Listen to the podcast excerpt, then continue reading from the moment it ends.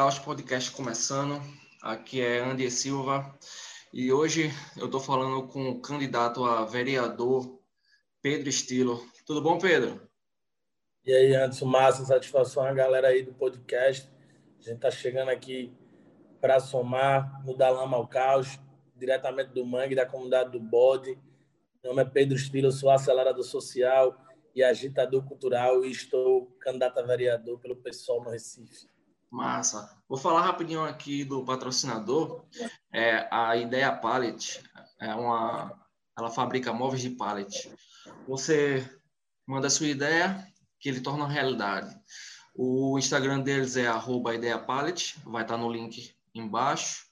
E tem também vai estar o link embaixo também do meu livro Pernicioso Menestrel, que é uma antologia de poesias.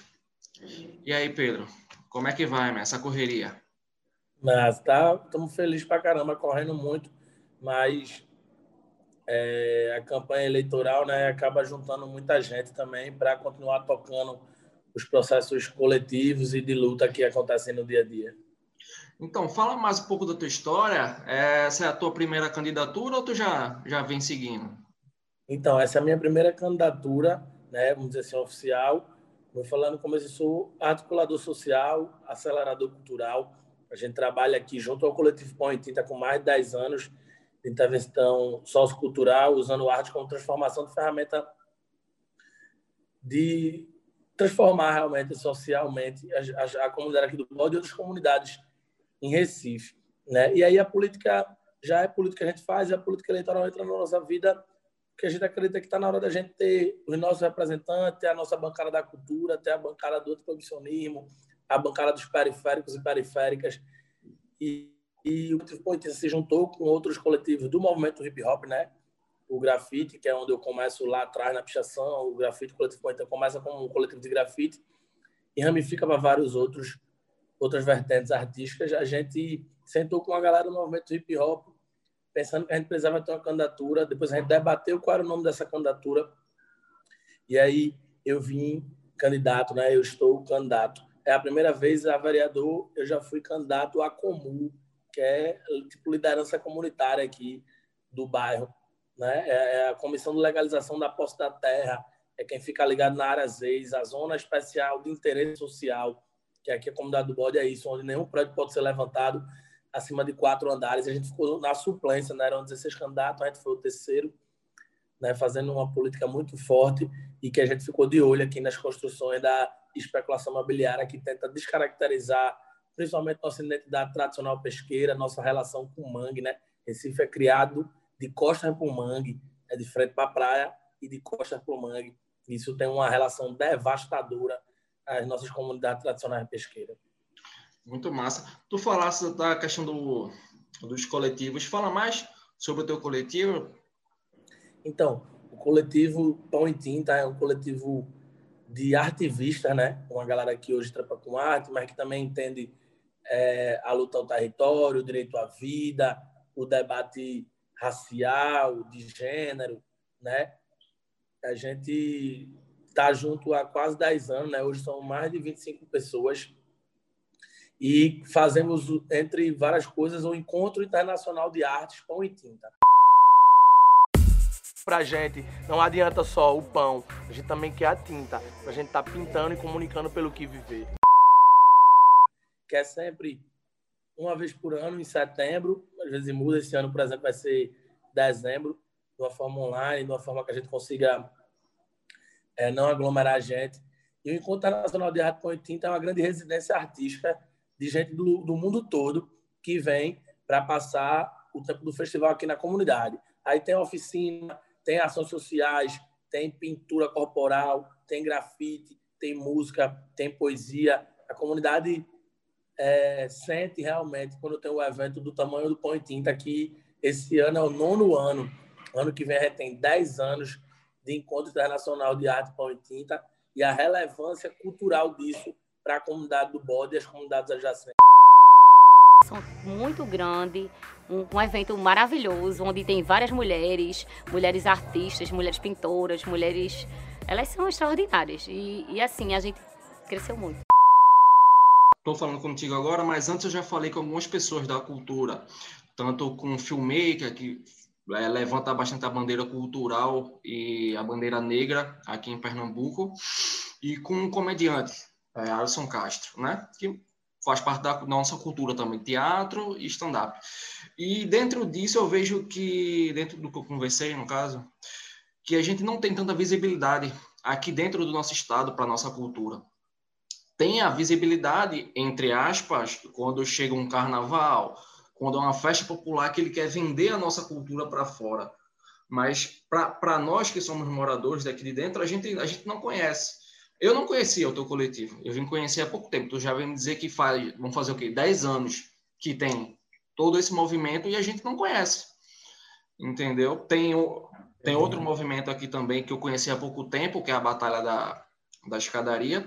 Que a gente tem uma batalha de rap, cara, que sai, saiu alguns nomes aqui do, do rap do Recife que a gente desconhece. Acaba conhecendo, a gente acaba conhecendo batalhas de fora, BDA e outras, mas a gente não conhece, não conhece a área daqui da gente.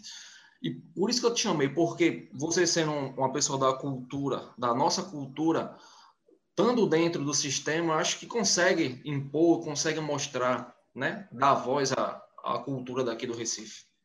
É, a ideia é essa, a gente é, tem certeza que falta prioridade política das gestões. Primeira coisa, a gente realmente tem pouco acesso à divulgação, tem pouco acesso a espaços institucionais que pudessem potencializar o trabalho do fazedor e da fazedora de cultura, que inclusive na pandemia agora, até agora, está passando maior veneno, né?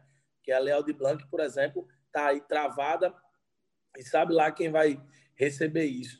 É justamente isso também, a gente entrou nesse, nessa briga eleitoral por entender que a gente pode potencializar o nosso espaço de cultura sabe? A gente começa a debater sobre isso, a gente começa a fomentar acho que cultura em Pernambuco, principalmente cultura periférica ou de interior, ela é vendida de um turismo que não nos contempla uma vez, duas por ano, e depois a maioria da galera que trabalha cultura vive na tora, velho, na raça.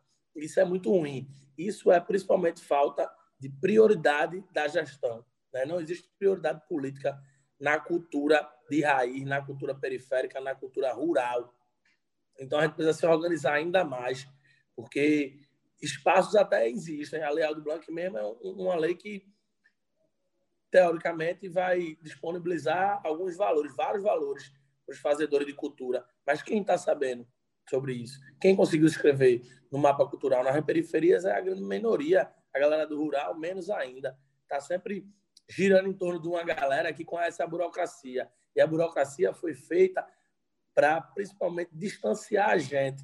Né? Se a gente for falar de um dos fundos de cultura, que é o Full Cultura, que é um dos mais antigos, parece a mesma lista do ano passado, parece a do ano retrasado, porque a burocracia afasta uma galera. Então, essa invisibilização, meu parceiro, tem cor, CEP, raça, gênero e é proposital, né? A galera sabe bem a força que a gente tem nas periferias, por isso é forte, tem que ficar mais forte ainda o fomento das políticas públicas de cultura. Tu falasse agora dessas, dessas leis, desses incentivos, cara, eu não sabia. Eu, dentro, dentro do, do que estou iniciando na, na cultura, claro que faz parte da cultura de escrever, eu faço poesia, tenho um livro, e tem o meu perfil que, que divulga textos e vídeos, né? Sobre poesia. Uhum. E eu não sabia, cara. Sabia essa questão. O, tudo que eu, que eu fiz, realmente, eu tive que tirar do meu, fazer do meu próprio bolso e dar o jeito para poder resolver, né? Porque a gente sabe que a gente tem que, a gente que não que não conhece, não tem acesso a isso, a gente tem que fazer se virando. E eu não sabia. Falando agora, é.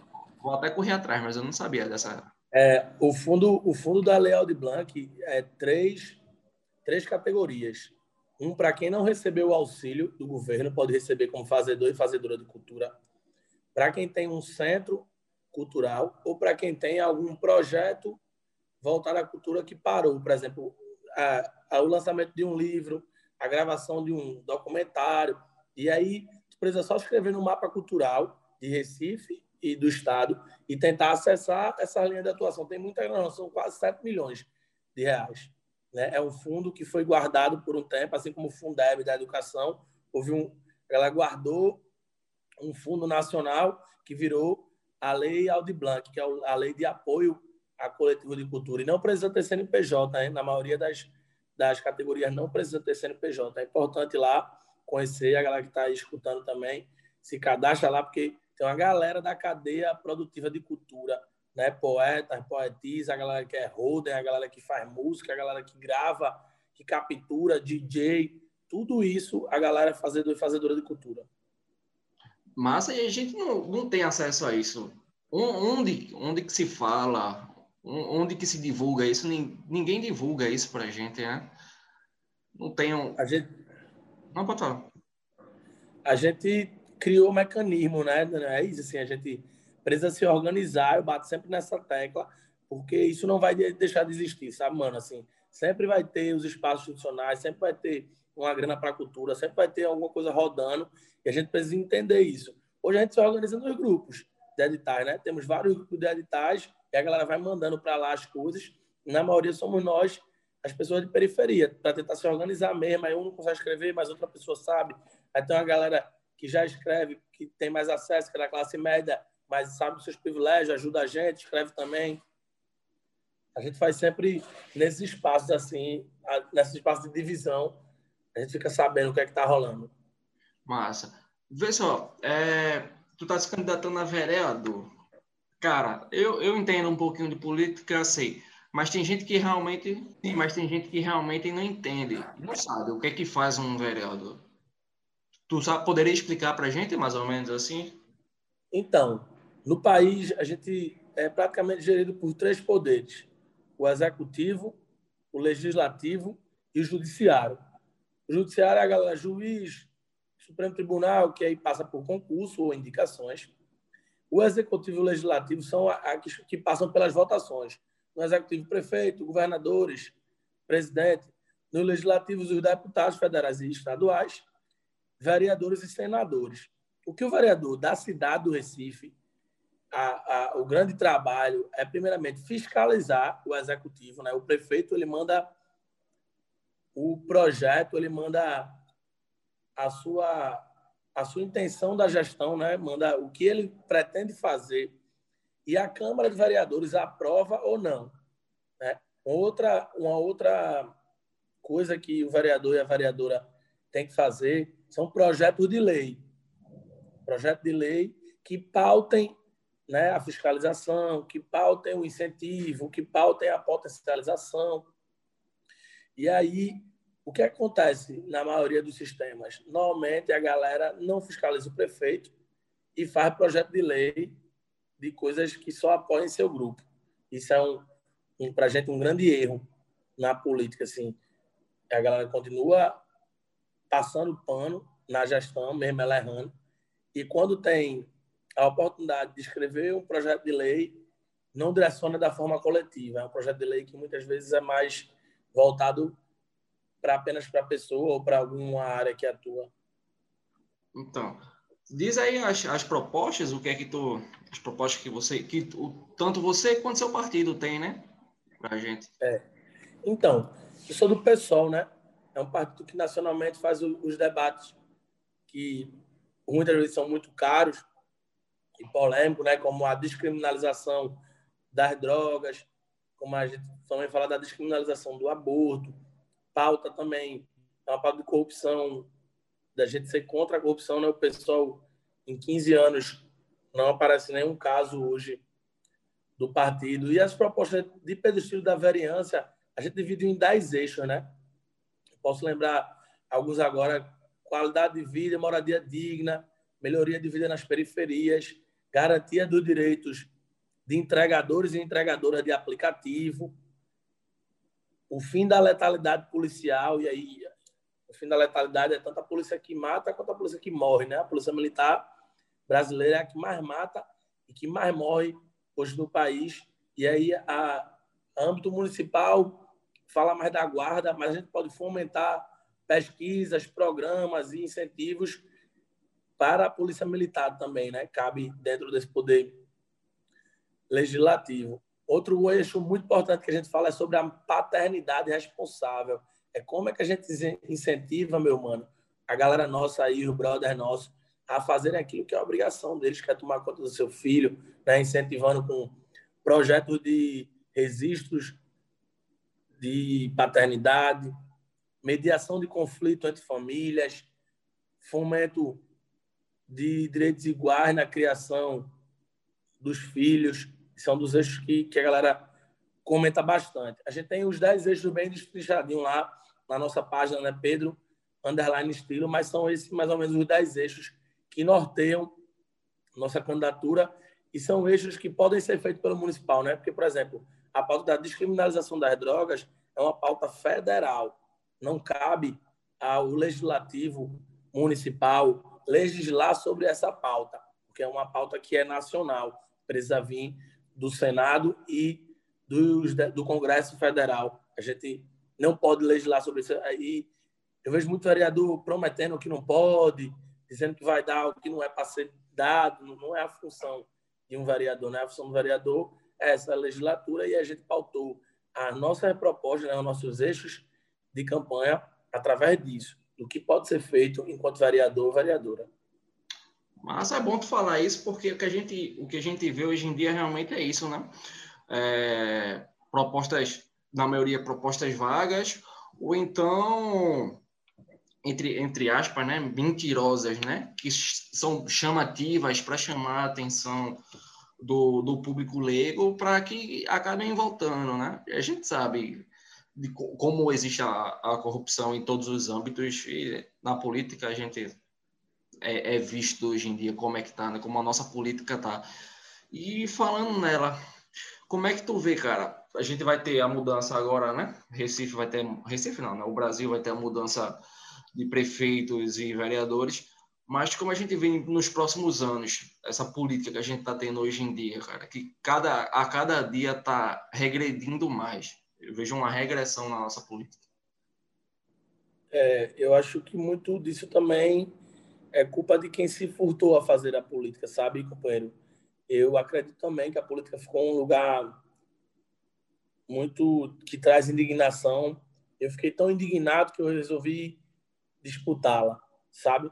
Eu pensei, ó, oh, pô, tem muita gente aí que é massa, mas que não me representa, então quem talvez me represente seja a gente. E aí nosso coletivo decidiu fazer essa política. Eu concordo que está cada vez mais ela está descrente com a política, mas também acho que tem mais gente aprendendo a importância da política. Porque num cenário hoje governado por um cara conservador, extrema-direita, né? Quem não foi para a urna também tem responsabilidade sobre essa eleição, sabe? Também tem responsabilidade sobre os conservadores estarem aí botando de igual abaixo suas crenças, estarem botando aí de igual abaixo aquilo que eles acreditam. Tem bancada da bala, bancada do agrotóxico, bancada da igreja, mas não tem bancada do hip hop, porque o hip hop diz: ah, não faço política, não me chame para essas coisas de política. Hoje em dia está bem melhor, mas por muito tempo se furtou a fazer política e deu nisso. A minha esperança é que cada vez mais tem outras pessoas entrando para a política, vendo a importância de fazê-la, porque ela não vai acabar, tá ligado, man? Eu também sou, gosto de, de uma veia anarquista. Vamos lá no Congresso tocar fogo agora. A protesto de passagem, dupla função agora dos cobradores, deu 15 pessoas. Sabe? Então, infelizmente, é um pouco tópico. Um dos caminhos é a ocupação de espaços institucionais no lugares de tomada de decisão. A gente se organizar e as tomadas de decisões passarem pela gente de uma forma muito mais coletiva. A gente tem uma mandata hoje, que é a mandata das juntas, né, para deputado estadual, que é a mandata que mais propôs e que mais conseguiu abrir coletivamente. A mandata tem um conselho político que você pode fazer parte, pode mandar um WhatsApp para dizer, ó, oh, eu acho massa juntas, eu quero participar do conselho político das juntas, que a cada vez um mês se reúne para escutar das deputadas como é que está lá e o que é que acha que deve fazer. Normalmente são movimentos sociais que estão lá. Então, uma mandata consegue fazer uma diferença hoje no meio de 46, parece ser o número de deputados. Então, veja como é importante a ocupação de uma cadeira Aqui no Pina, por exemplo, as juntas conseguiram que um terreno que está ocupado por moradia, né, são 98 famílias lá na, no sítio dos pescadores e pescadoras, foi a votação na Assembleia Legislativa que aquele terreno que estava abandonado há 18 anos, devendo 4 milhões de IPTU, fosse dada a função social do terreno e aplicado o que está na lei, que é o IPTU progressivo. É quando aquele espaço o governo, a prefeitura pega e destina à habitação social. Como a gente já tinha ocupado, as juntas conseguiu que a ALEP, a Assembleia Legislativa, aprovasse que aquele espaço só possa ser construído moradia social. Tá. Desculpa, está com o governador para assinar. Que muito provavelmente ele não vai deixar de assinar por causa da pressão popular da pauta. Então, um mandato ali pode mudar a nossa vida. Imagine várias mandatos e mandatas. Agora, por pessoas que representem, por pessoas que passaram é, a vivência, que sabem da vivência, porque as juntas, não sei se você sabe e conhece, a, a deputada que assina é uma, é uma mandata coletiva. É Jô Cavalcante, ambulante, vendeu capa e película de celular na, na Boa Vista por muitos anos. E do movimento dos trabalhadores e trabalhadores sem teto, sem teto, né? ela é a deputada hoje. Então, uma mandata consegue fazer muita coisa no meio daquele lugar que tem uma galera botando pautas só para funções próprias, só para coisas próprias. Assim, a bancada evangélica conservadora, que não é o problema ser evangélico, o problema é ser conservador, bota de, de goela abaixo os feriados, bota de goela abaixo onde tem, tem que ser sagrado ou não, as igrejas não pagarem impostos, tudo isso mesmo é decidido lá. Não, é, realmente é isso mesmo. A gente tem que estar tá lá dentro para poder fazer a mudança. É, realmente é, é muito difícil a gente fazer uma mudança de fora. A gente pode realmente bater o pé ou fazer aquela, as manifestações como a gente faz e tem feito, mas é muito tem que ter alguém ou até nós mesmos lá dentro para ver, né? Ver isso que acontece. São frente, são frente de atuações que andam lado a lado, companheiro. A gente ocupa institucionalmente e a gente continua fazendo protestos e chamadas aqui fora. São frentes que andam lado a lado, são frentes de lutas que precisam ser ocupadas, né? Em todos os lugares, os conselhos, os fóruns, os condomínios de prédio, as gerências da, dos shoppings e os espaços institucionais de tomar decisão. E aí a gente continua fazendo a mesma pressão na rua, do mesmo jeito. Das pautas, mesmo que você falou, mesmo que não seja da, no caso, do, do, do input, não, do, da mão do, do vereador, mas, no caso, legalização, aborto é um, é um caso um pouco mais complicado. Mas, na tua visão, a legalização como é que a gente poderia fazer, se você é a favor ou não, como a gente poderia fazer para diminuir essa, essa questão da violência que a gente vê tanto aqui no, no Recife no Brasil, e a gente vê em vários lugares? Então, primeiro a gente tem que saber que a descriminalização e a legalização das drogas é, não acontece por falta também de prioridade política. Né? Existe um, uma, uma falta de prioridade política e algo empresarial investido, principalmente na maconha, né, que era usada como canha, o cânhamo para fazer diversas coisas lá atrás. É, eu sou retor de dano, né, e a gente sabe que para a gente baixar esse índice de violência, a gente precisa saber o que é que o Estado quer. O Estado tem responsabilidade com as pessoas que fazem uso de drogas e é uma pauta de saúde pública, não era para ser de segurança pública. Aí, na, nas minhas conversas com a galera que é mais conservadora, eu pergunto: vocês querem fazer o que com os usuários abusivos de droga? Matar, prender ou cuidar? A legalização e a descriminalização das drogas fala sobre cuidar dos usuários e usuárias que fazem uso abusivo, né? E de melhorar a qualidade daqueles que fazem uso recreativo. A gente é totalmente a favor, porque o tráfico ele é uma forma de financiar mortes ele é uma forma de financiar as armas né? e está muito mais além do que só o domínio das drogas. Agora, para além da legalização, a gente quer também a anistia das pessoas que foram presas por venda de drogas, principalmente na periferia. É um passo ainda maior. É um passo de que, quando a, a droga for descriminalizada, a maconha, por exemplo, ela não pode ser vendida só nas farmácias para, pelos grandes capitais.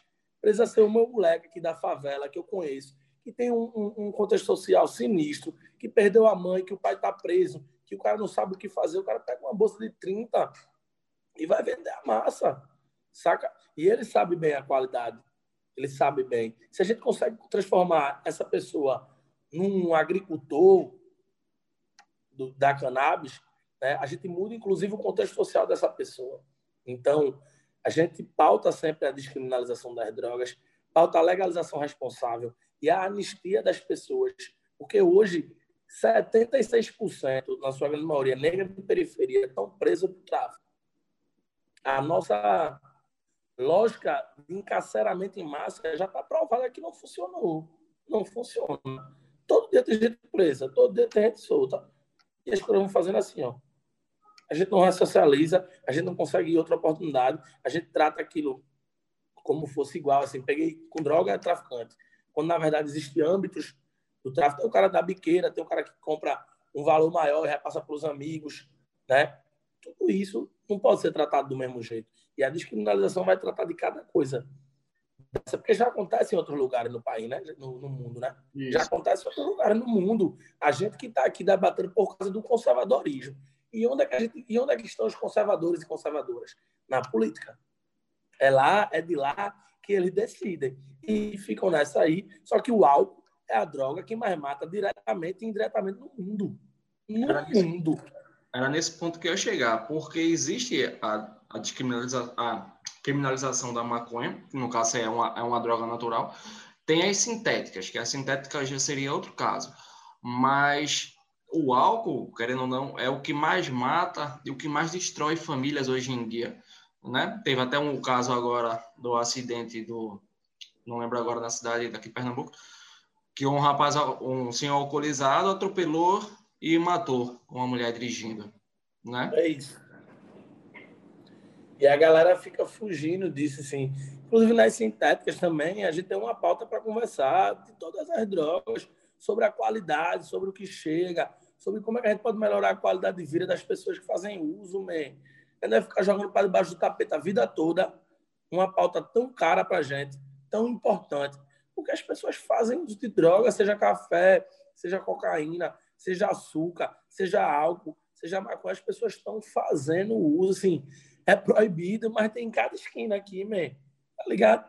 A esquina que tu chegar na periferia dessa tem. E tem a pequena quantidade, que é o bagulho doido mesmo, assim. Não tem as favelas, não, man. As grandes quantias a gente sabe que não tem. São os grandes capitais que, inclusive, incidem na política para que essa descriminalização não aconteça porque aí eles vão perder a sua totalidade do tráfico, né? vão perder as, os seus investimentos, vão perder o, o, ganho que eles têm hoje sozinho, né? Assim, o monopólio da venda de drogas.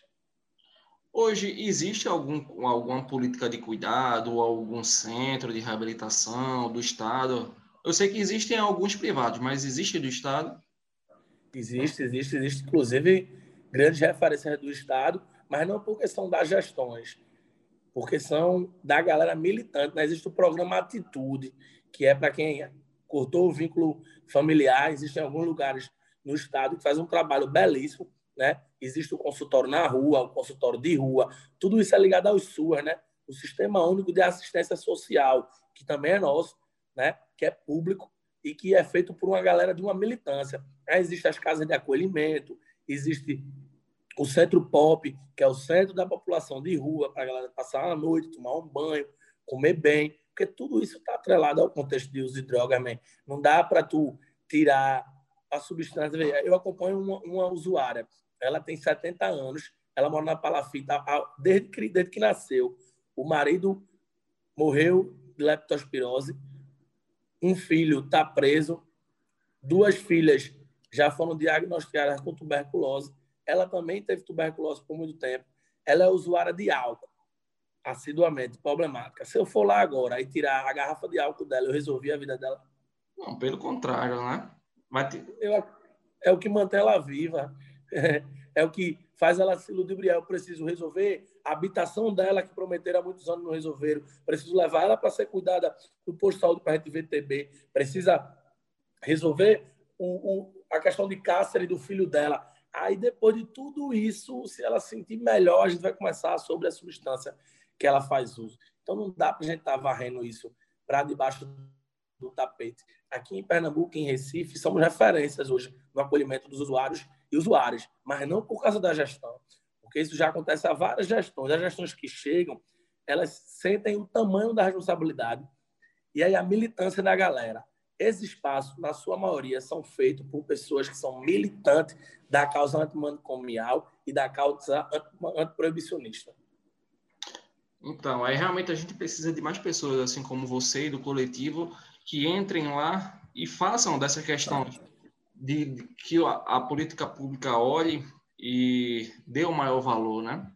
Tanto na nossa cultura quanto para o nosso povo, né? Que passa por tudo isso. É isso. A gente precisa ser pautado de forma diferente, né? Nosso mandato é coletivo, vai ser coletivo. A gente sempre chama as pessoas para debater, é para escutar as pessoas, ter ferramentas de escuta dessas pessoas, diversas ferramentas. Não dá para achar que eu sei tudo, que você sabe tudo. A gente precisa ser cada vez mais plural, né? precisa chamar mais gente, criar uma horizontalidade, escutar principalmente as pessoas da vivência, escutar uma galera da academia também, que sabe os seus privilégios e que está disposto, disposta a contribuir com a gente, mas principalmente a galera que viveu, que vive. A pauta maior é a experiência, atrelado àquilo que as pessoas possam ensinar, a gente consegue realmente estar nesse espaço de tomada de decisão e fazer a diferença. Porque a gente vai abrir uma fresta, né? E a gente vai segurar para outras pessoas entrarem. Não dá para fazer nada sozinho. Política ainda menos. Então, é realmente a gente, o que a gente precisa é abrir essa fresta, né? Que abrindo essa fresta, várias pessoas vão entrando e assim a gente vai fazendo uma mudança. Tem dentro ou dentro do coletivo ao lado de vocês tem mais alguém que está nessa questão dessa política querendo entrar e tentando fazer alguma mudança por dentro? Então, hoje o coletivo a gente constrói uma candidatura em Olinda, que é a de Marte Odara, né, que é uma companheira muito forte e também de Maria Janiele e Letícia Cavalha, a Revolução Será Preta, lá em Jaboatão. Essas são as candidaturas que nasceram de, da rede de coletivo, né? onde o coletivo Política também faz parte. E a gente vem construindo e costurando dentro do partido outras pessoas que assumem juventude, mulheres, né? que não deixa de ser política também, né? não é política eleitoral. Conselho de Juventude Municipal, a gente tem uma cadeira, né? Então, é, somos seres políticos e tem outras pessoas também em outras tarefas. É, o teu coletivo, como é que é? No caso, você falou que tem, vai ter o. Esse ano vai ser em dezembro online, mas durante o do dia a dia ou quando passar essa pandemia, que a gente possa viver livre, andar livremente. Como é que é você, no, no teu espaço aí? É, tem o que? Oficinas para crianças, Qualquer um é. pode é. chegar. A gente tem um espaço de criança que é a Livroteca Brincando do Pina. Né? O Pão e Tinta constrói com as crianças lá nesse espaço, que é uma biblioteca comunitária, que é um espaço de incentivo à leitura. E é lá que a gente dá todas as nossas oficinas e trabalhos com crianças, audiovisual, poesia, música, hip hop. E o espaço dos artistas né, é a aceleradora social Pão e Tinta, onde a gente tem uma casa, uma sede, que, é, que a gente alugou agora durante a pandemia, depois que a gente começou a vender muitas telas na internet, com um programa chamado Leilão e Chama Pirata, onde a gente conseguiu remunerar mais de 180 artistas. Então, quando tudo estiver normal, a gente vai fomentar cultura e arte dentro dessa casa, que é uma galeria de artes periféricas, né? É uma galeria periférica de arte, na verdade, onde a gente está investindo nesse espaço para potencializar vários artistas de vários lugares. Qualquer um pode ir ou só o pessoal da área aí mesmo? Não, qualquer um, qualquer lugar pode, qualquer pessoa pode chegar, pode conhecer, pode contribuir, pode participar de uma reunião, trocar uma ideia com a gente e ver como é que se sente melhor para estar tá contribuindo com a arte no evento ou distribuindo assim, disponibilizando seu trabalho Né? Tem uma galera aqui hoje, né? 25 pessoas que trabalham em diversas áreas. Muito massa. Ontem eu conversei com, com o, filmmaker, o filmmaker que eu falei contigo, é que ele teve a, a uma foto é, disponibilizada na ONU, uma amostra da ONU, e eu falando com ele sobre a dificuldade da gente poder mostrar a nossa arte aqui, e que não tinha espaço, né? A gente tem algum, alguns espaços de cultura aqui em Recife, mas você, você, o que você consegue ver lá não é, não mostra é, a cultura periférica. Você vai, quando ela vai chegar a uma cultura de, de um condomínio, querendo ou não, de uma pessoa mais abastada, da academia que vai mostrar, uma pessoa do, do da, da periferia não consegue acessar essa, não consegue mostrar a sua arte. E por isso que eu chamei vocês, porque eu acho legal isso de poder divulgar, né? Divulgar a cultura que não, que não é vista, que o que a, a prefeitura não, né? Que o, o, a elite afasta da gente, né? Que não quer mostrar. É, isso é bem complicado e é muito importante ter espaço aqui como o seu podcast, meu parceiro. E a gente vem tentando quebrar essa barreira mesmo, tentando criar uma rede, tentando criar espaços também, né? Esse aqui vai ser a primeira galeria periférica de Recife, porque esses espaços que normalmente você fala e que são os espaços aí das artes, é uma galera muito higienizada, é uma galera que quer realmente tirar nós da periferia, que não, que não dá espaço, que segrega, que constrói sozinha. Né? Então, a gente vendo isso, a gente precisa criar nossos espaços. Né? Chegar com o pé na porta, dizer que aqui também tem arte, que aqui na periferia também tem muita coisa, e disputar com eles os investimentos, disputar, disputar com essa galera os acessos, disputar todos os espaços. Essa é a missão da gente agora, se organizar para disputar os espaços. Muito massa. É, se quiser falar alguma coisa agora, Pedro, pode ficar à vontade. O espaço aqui é teu. E sempre vai ter aqui um espaço para você, uma janela, para falar todos os teus projetos, os próximos projetos, quando tiver agora a tua amostra e nos próximos anos, tudo que tiver aqui é uma janela aberta para você, entendeu? Massa, meu mano. Queria te agradecer demais tá colando aqui no podcast da Lama ao Caos, dizendo que é sempre importante essas iniciativas. E vou usar esse momento, né, porque eu estou candidato a e o cara tem que pedir voto né? Meu número é 50555. Então vai lá, conhece um pouco das nossas propostas, Pedro Underline Estilo. Tá tudo lá, ou no Coletivo Pão e Tinta, site One, que é o nosso site. E aí a gente tem muita coisa boa ainda esse ano, para além da eleição. A gente vai estar tá fazendo o Garimpo das Artes, que é uma websérie que a gente está trabalhando aí, porque a gente acha que, inclusive, é, vamos ter lockdown de novo e a gente vai precisar se virar nos 30. Então, você que é artista de periferia, também dá uma sacada lá, procura a gente. A gente quer dar esse espaço, quer fazer essa parceria e conta com tudo que a gente tem aqui à disposição de todos e todas. Valeu, galera. E aí, quem puder esse ano, dá uma força a gente. Pedro Estilo 50555. É nóis. Valeu, Pedro. Vou deixar o link de tudo que tu falou na descrição, da, da tua, o link do site e o, o link do teu Instagram, para quem quiser mais informações, poder te buscar lá. Massa? É isso. Obrigadão, mano. Tamo junto. Valeu, meu querido. Pronto. E